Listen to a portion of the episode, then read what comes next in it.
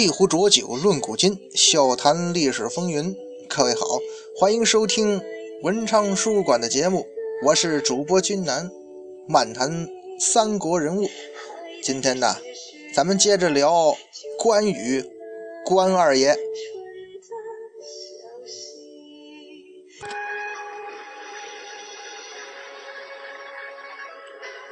上一回啊，咱们这个第一集讲关羽啊，大体上啊，对这个关羽关二爷做了一个呃，怎么讲铺垫式的介绍吧。反正大家伙也都熟，因为就像咱们上一期说的，在华人世界里，这关羽的形象那可是人人皆知的。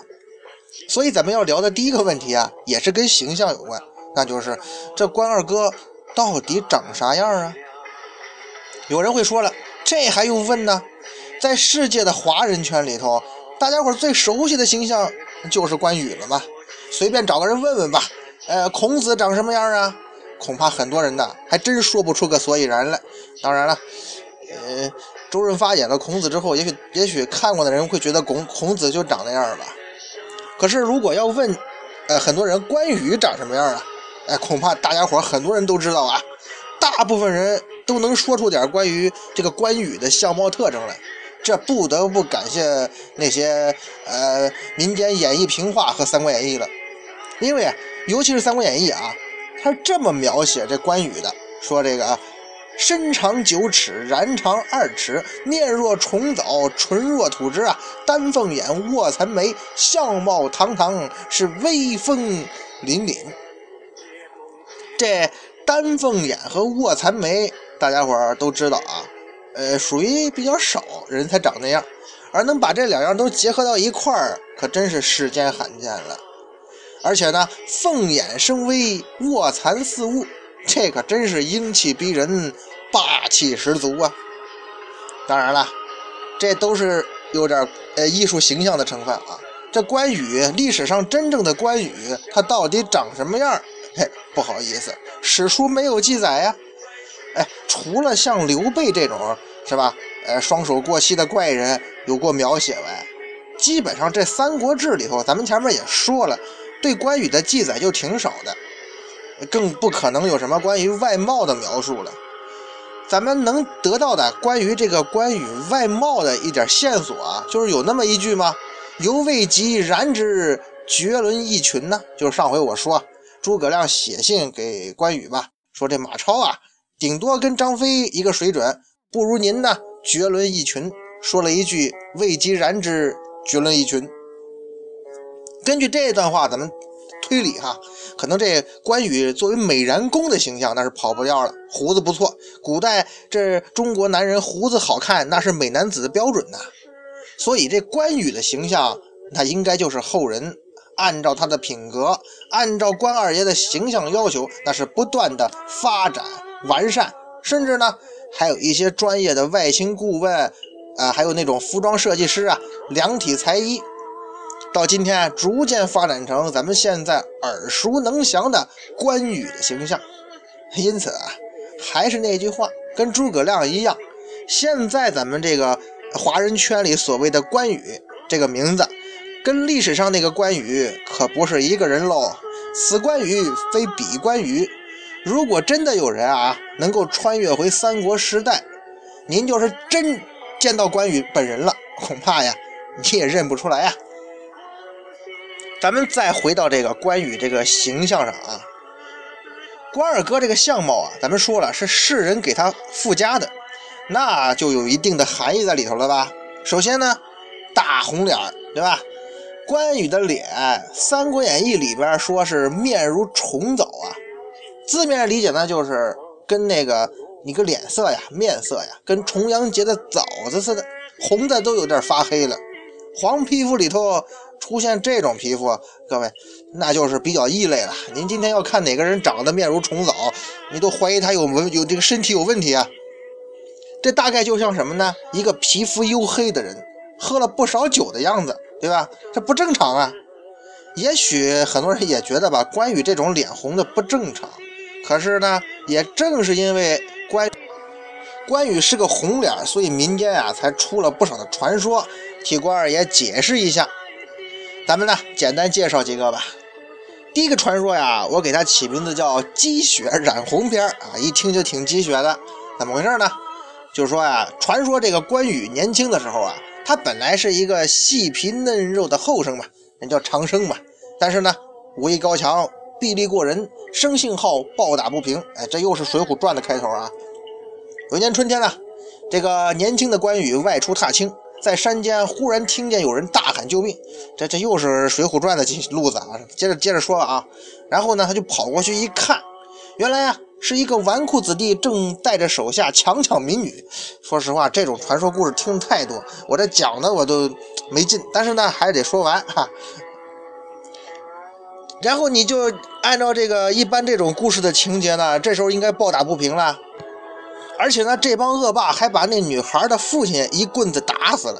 你看这情节设置的，这还等什么呀？于是关羽怒火万丈，冲上去拔出宝剑啊，还有宝剑，嗯，一阵是左砍右杀。那个纨绔子弟一看不好，拔脚想跑啊，但是被关羽追上，一剑封喉给杀死了。不想他杀的那个人呢？又是本县作恶多端的公子，这这这种这种故事实在太多了。于是县太爷大怒了，派人四处追捕关羽。他呀呢，只好是四处躲藏啊。有一天呢，关羽就被官兵发现了，他就跑进山里躲进一户人家。那家里头呢，有一个女子正在家纺纱，指着床对他说呀：“你赶快上床装病吧。”又马上杀了一只公鸡，把这个鸡血呀就抹在关羽的脸上。又从自己头上呢剪下了一把青丝，粘在了关羽的腮边和下巴上，化了妆了。等于说啊，顺手又扯了一床被子蒙在关羽的身上。不一会儿，的官兵就追进来了。你说这官兵怎么这么会来？等他们准备好了再来哈，就四处搜寻呢，就看见床上躺一人嘛，掀开被子一看，是一个有虚然过胸的红脸大汉。那不是啊，就走了。原来啊，那个女子呢，就是关羽救过的那个女孩子，现在反过来又救了关羽。反正民间故事都这样，无巧不成书。只是呢，官兵走之后发现啊，这关羽啊被积雪染红的脸和粘的那个头发呀都不掉了，哎，就是说脸色呢洗不掉，一把青丝粘上的须髯也摘不下来，就真的变成了红脸美髯的关公了。嘿。还有一部民间传说啊，可以说是这种积雪染红术的变种，臣们可可以叫它做做这个鼻血染红术。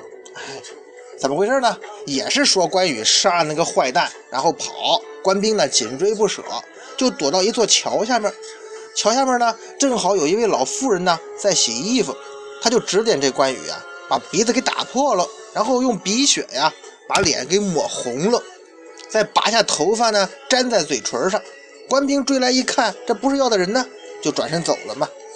等骗过追兵，关羽再这样大模大样的混出潼关。出关之后啊，他来到黄河边上，想把脸洗干净，没想到呢，那血迹是怎么洗也洗不掉，还有粘在嘴唇上的头发也拔不下来。原来啊，呃，这个传说的版本是这样的。又是大慈大悲观世音菩萨，他业务很忙。原来啊，洗衣的老妇人是观音菩萨变的，特地呢来指点关羽摆脱追兵。没想到啊，这下关羽真的变成红脸长髯的汉子了。其实啊，咱们可以看到啊，呃，如果说前一篇积雪染红篇已经有点神奇色彩了，跟聊斋有点像了啊，到了这个。呃，鼻血染红的时候，已经完全神话色彩了。观世音菩萨都出来了吗？可是大家伙儿应该也明白这个道理。很多民间传说的故事啊，传来传去，编到最后，往往就是神话呀。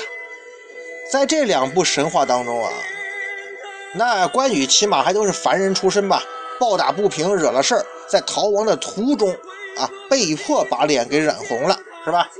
但是还有一篇故事呢，传说，那就说呀，关羽他不是人，关羽他不是凡人，而是天上的龙王爷转世。咱们可以把这种传说称为龙王转世篇。讲了个什么事儿呢？说这个关羽啊，老家谢州啊，坡州解良县吧，有座山，山下有湖水是直通南海，湖旁边有一座寺院，其中的主持和尚呢喜欢下棋，凡是有人来跟他下棋啊，他宁愿招待人家一顿饭菜，但是呢，从来没人能赢过他。有一天呢，来了一个大汉找这老和尚下棋，两个人是下了一个多月不分胜负啊。这天两人呀就继续下啊。老和尚在一个时辰之内是连输三盘，这大汉问他呀，什么原因呢？咱俩下了一个多月，互有胜负啊啊，谁也不能压过谁，怎么今天你突然间下不过我了呀？老和尚叹口气说呀，哎，此地呀已经连续一个多月没有下雨了，我这是在为老百姓生计着急呀。那大汉这时候呢就显露身份了，说呀，我是南海龙王，我也喜欢下棋。看大师你也喜欢下棋，所以才化身为人来跟您玩几圈。但是呢，玉皇大帝呢不让我在此地布雨，看见百姓遭殃啊，我心里也难过，所以呢，只好来找你下棋解闷了。老和尚听说之后呢，百般请求啊，说那你无论如何得拯救百姓啊。最后这大汉是慨然应允，只是呢，他有个请求，让这老和尚啊，在大雨之后赶到湖边。把冒出来的洪水呀，红颜色的水啊，用木桶盛上，不可摇动。第二天果然是普降甘霖呐。老和尚没忘了他的嘱咐呀，用桶跑到这个湖边，把飘出来的红色的水盛上。第一百天之后啊，那只盛着红色水的木桶里头就蹦出了一个红脸的小孩。原来呀。因为违背圣旨下雨吧，这是很多龙王的结局啊，所以这位龙王啊也是被害了，然后转世投胎于人间，让这个呃老方老和尚啊去救他，实际上就是拿这个木桶，而这个转世的红脸小孩呢，就是关羽。哈，咱们说了三个民间故事了，要说多了呢，咱们这个故咱们这个系列啊就不是讲历史了，成了讲传说了，对不对？其实啊，这几个民间传说呀。用通俗一点话说，都挺扯淡的啊！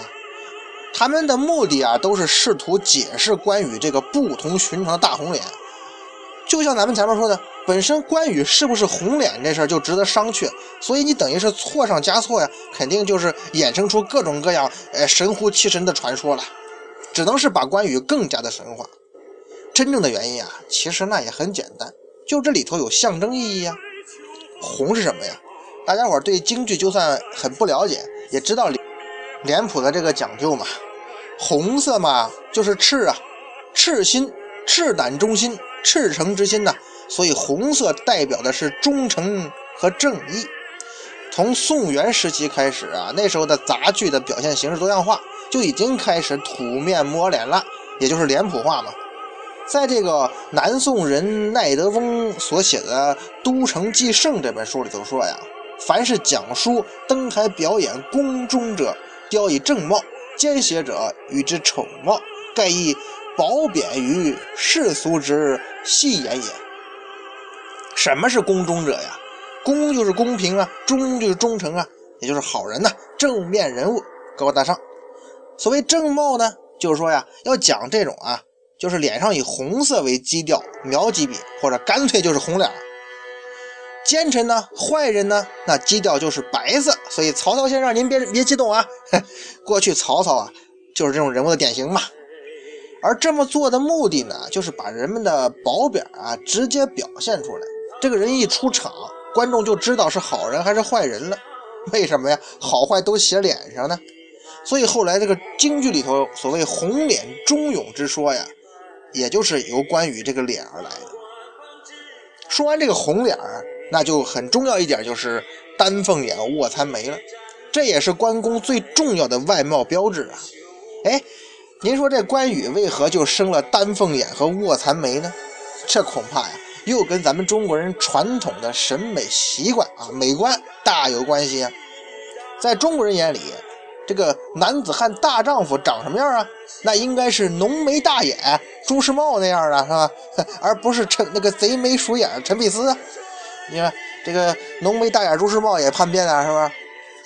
咱就不说陈佩斯、朱时茂啊，当年八个样板戏啊，文文革时期啊，那男主角个个都是那样的，就像一个模子刻出来的。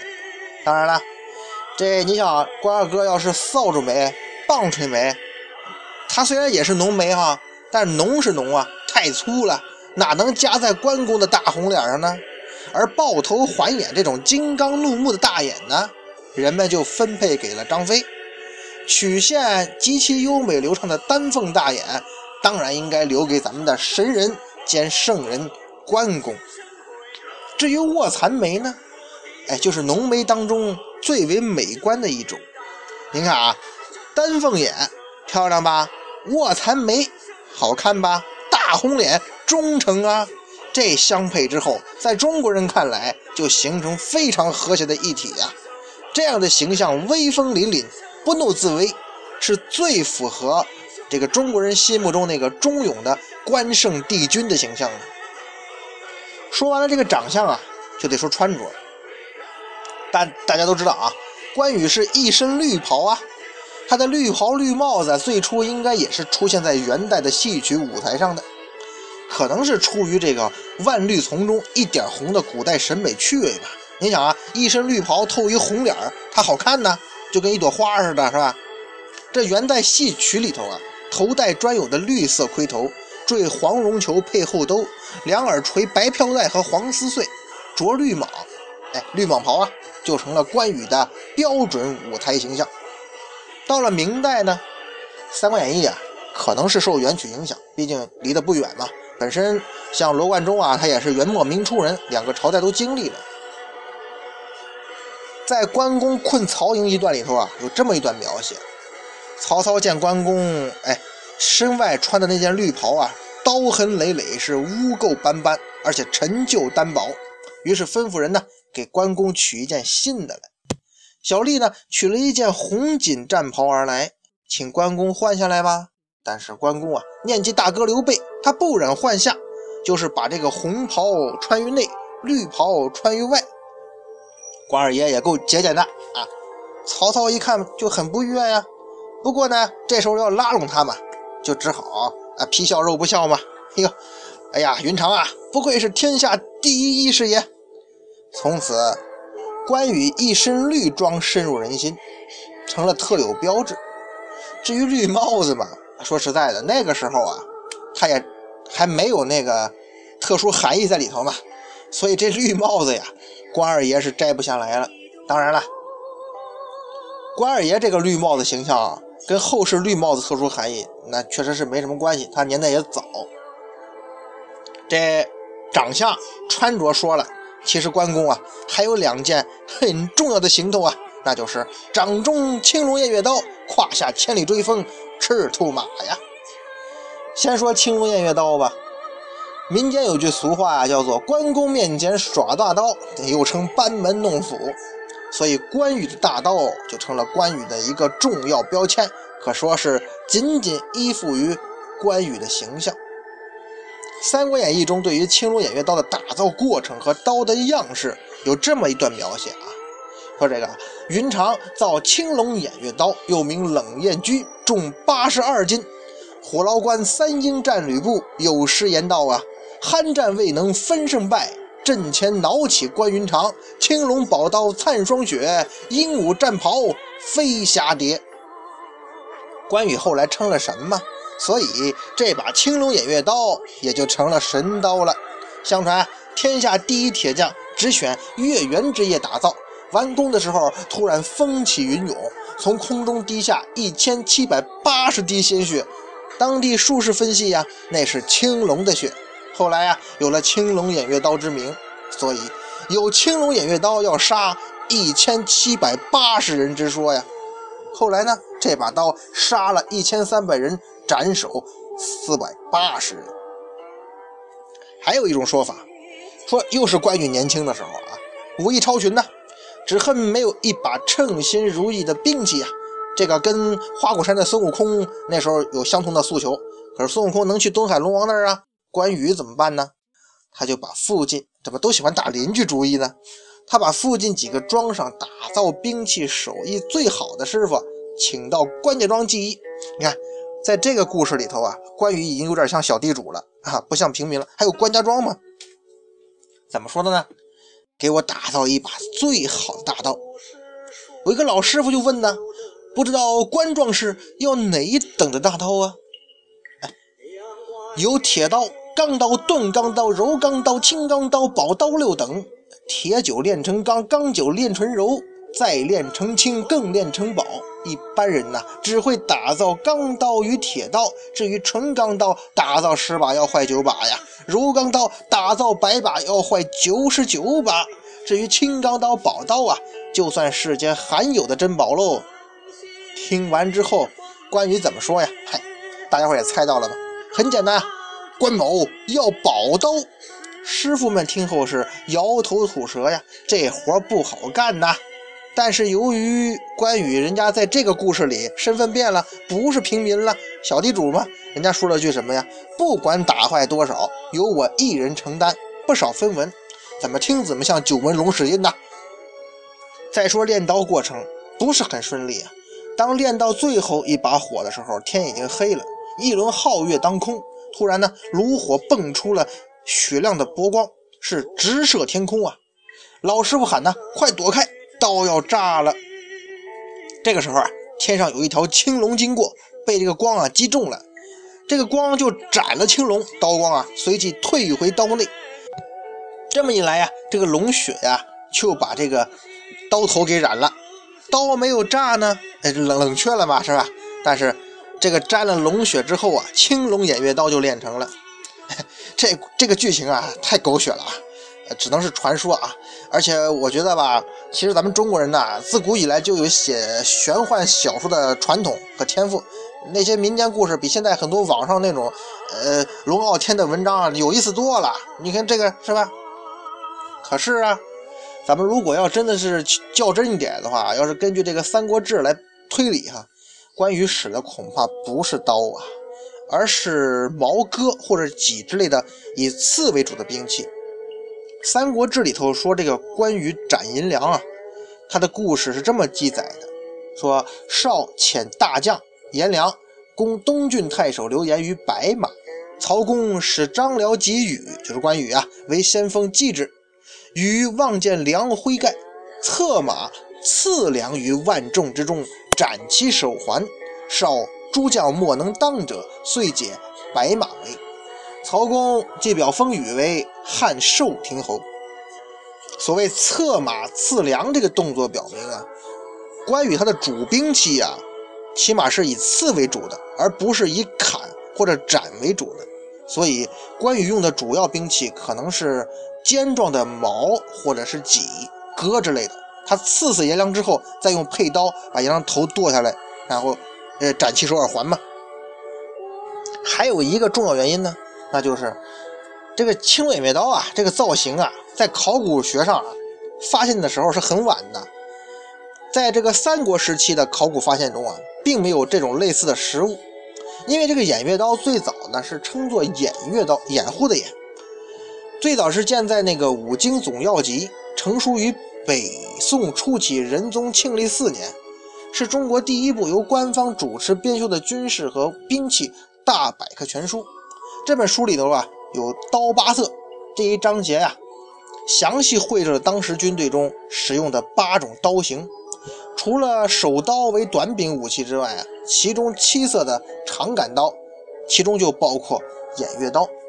偃月刀啊，是一件重型兵器，劈砍的威力巨大，但是呢，相应的比较笨重。而且制造成本很昂贵，在格斗战场呢很难普及啊，更多用在那种演武啊、阵列呀，或者操练时啊、仪仗队呀、显示军威用的，或者成为这个宫殿侍卫，这个仪仗用的兵器。到了清代啊，已经甚至变成了这个武举考试的时候考核你履历的道具，跟举重的那举重差不多了。小时候啊。看了太多的古典演绎小说，哎，总想看到有一部电影或者电视剧里头啊，能拍出小说中那种马战的场景啊，你来我往，大战几百回合。可惜呢，都大多数时候都是失望的。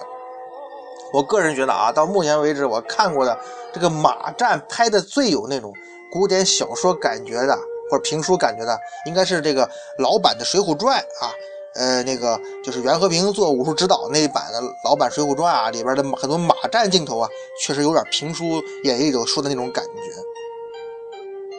一般这些马上的将军一单挑啊，哎，很大多数电视剧啊都是跳下马开始格斗，动作挺好看。但是你你你你这算啥呢？俩人骑着马碰上，然后下下来打，那马有啥意义啊？后来呀，哎，也看到一些拍马战尝试啊，除了我说的这个老版《水浒》啊，还有新三国。但是像新三国的马战啊，我觉得啊，呃，那还不如下马打呢，因为在马上打实在太难看了。哎，拿个长兵器你抡都抡不开。不过想想也是啊，咱要拿着大刀啊，在马上抡一圈，那估计你还没打到敌人呢。你这自己的马头先掉了。